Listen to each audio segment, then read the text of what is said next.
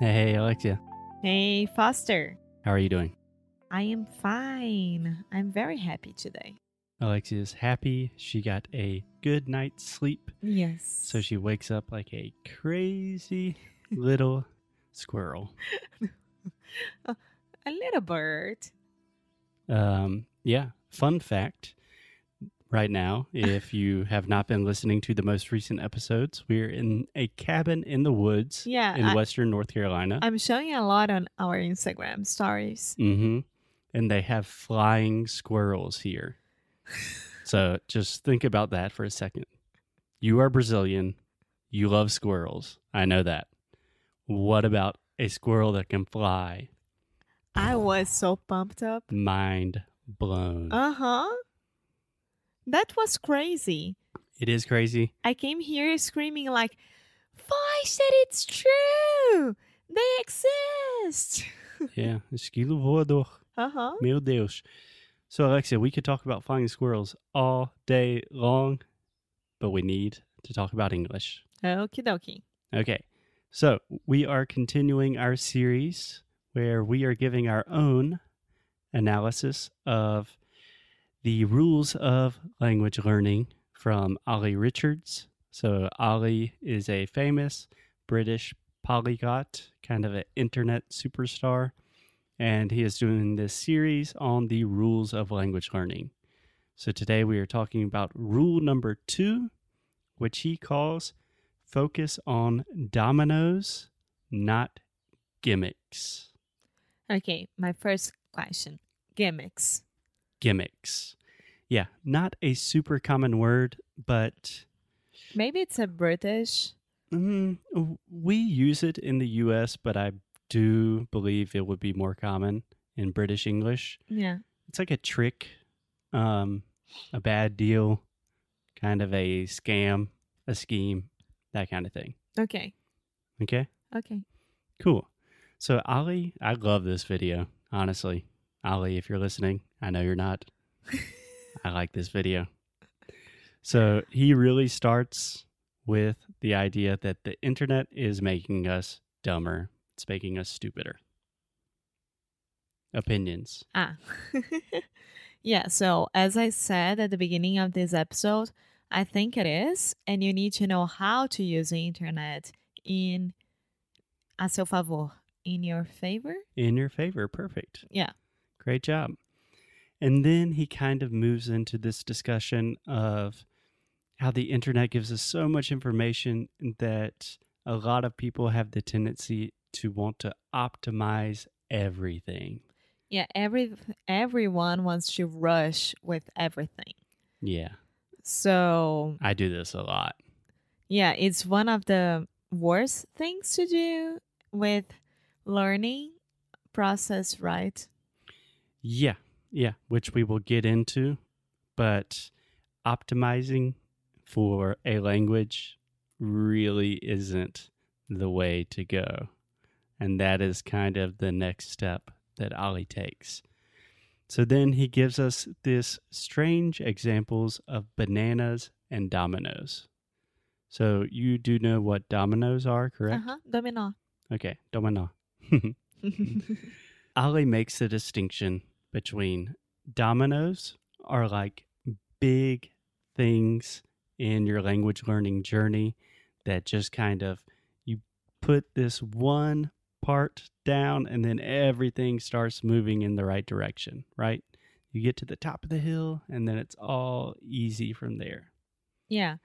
Once you really know what you need to do to start your process or to get better at a thing during your process, it's a, a nice flow. Yeah. Right? We even have a phrase in English, the domino effect.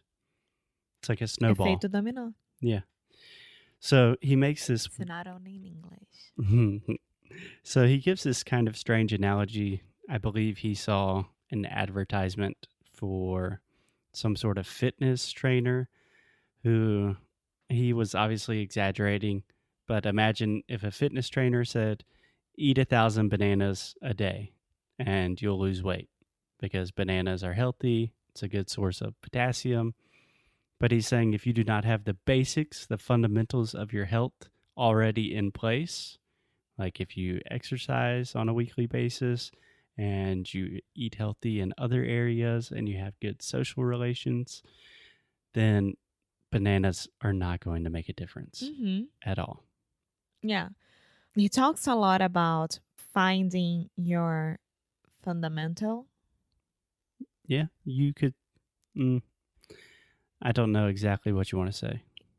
O ponto principal that you need to like get better or to start learning. Yeah, yeah.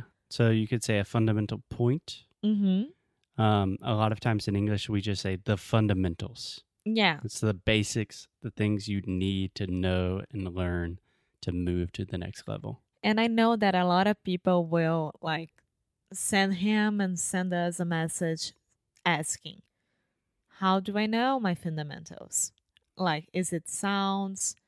Are sounds, grammar, vocabulary? How should I start? Yeah. That is a wonderful, wonderful question. So let me set the scene a little bit. Alexia is very proud of her question, first of all. Secondly, we are talking about there is so much information on the internet that most people will fall into this banana trap where they're playing with different apps. Ollie talks a lot of shit about Duolingo, which I love. Yeah, I wrote a blog post about it, Yeah. which yeah. you guys should read it. inglesnucro.com slash blog. Yeah. Slash Duolingo if you want to go directly Yeah. to it. But essentially, it's just finding the most important things with the level of your language in that moment. What is the most important thing for you right now to move to the next level and ignoring everything else? so for me, you would say It depends on each person. For you, mhm. an advanced learner, I would say probably three or four sounds. I don't want to talk about them right now, but yeah, I think you're right because I already know how to structure a phrase. I know already how to try to find the right vocabulary if even if I don't like I know how to get along with these things. I think those parts are more important for people who are beginners or intermediates. Mm, yeah, intermediate. yeah, so you are in a very unique place with your English learning process because I would consider you a very advanced English speaker. And then you have to make the next jump from advanced to like a near native English speaker. Like you can It's so express yourself. I think it's honestly it's the hardest Yeah. stage in any language. It because- gets so much time to get there. Yeah, yeah. There's a famous quote.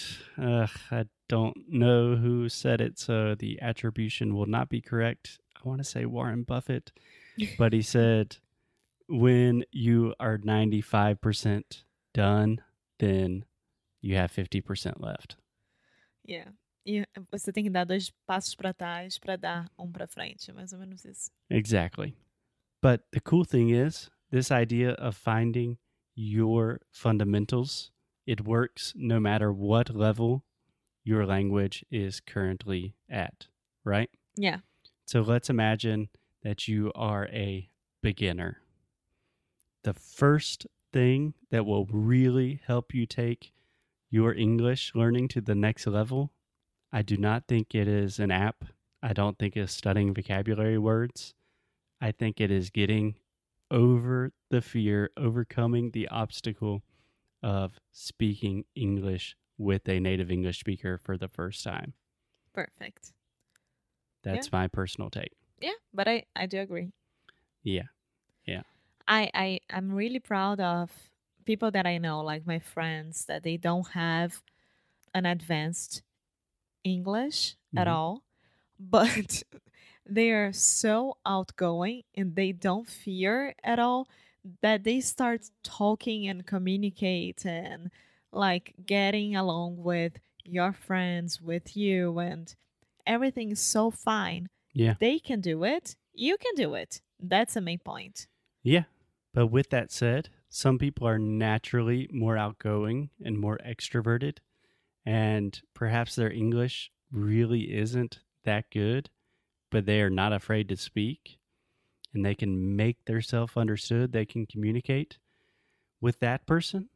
I would say the next thing to really take their English to the next level might be studying more formal grammar structures. Mm-hmm. So it really depends on where you are in your language learning process. But if you can take a critical look at what you need to do next to get to that next level, that will change everything. Yeah. Perfect. And if you can't find that self analysis, if you cannot really take a critical look at your own English, because it is a difficult thing to do, that's when you hire a teacher. Even if it is just for one class and say, hey, there are all these different areas of English. Which one do you think is most important for me to focus on now? And then you decide where to start and go and do it the hard work because learning is a hard work. You can't rush things. That's it. Yeah, exactly. I will finish with just making an analogy to sports. If we want to apply this sport analogy to soccer or football, as Brazilians would say, imagine watching videos of the best um, goals from Neymar. That is like Duolingo, right? Yeah. imagine i don't know just having some fun in your backyard kind of kicking the soccer ball that's a little bit better but if you really want to get in the game you probably need to increase your running speed you need to improve your endurance you need to learn how to pass better What's endurance?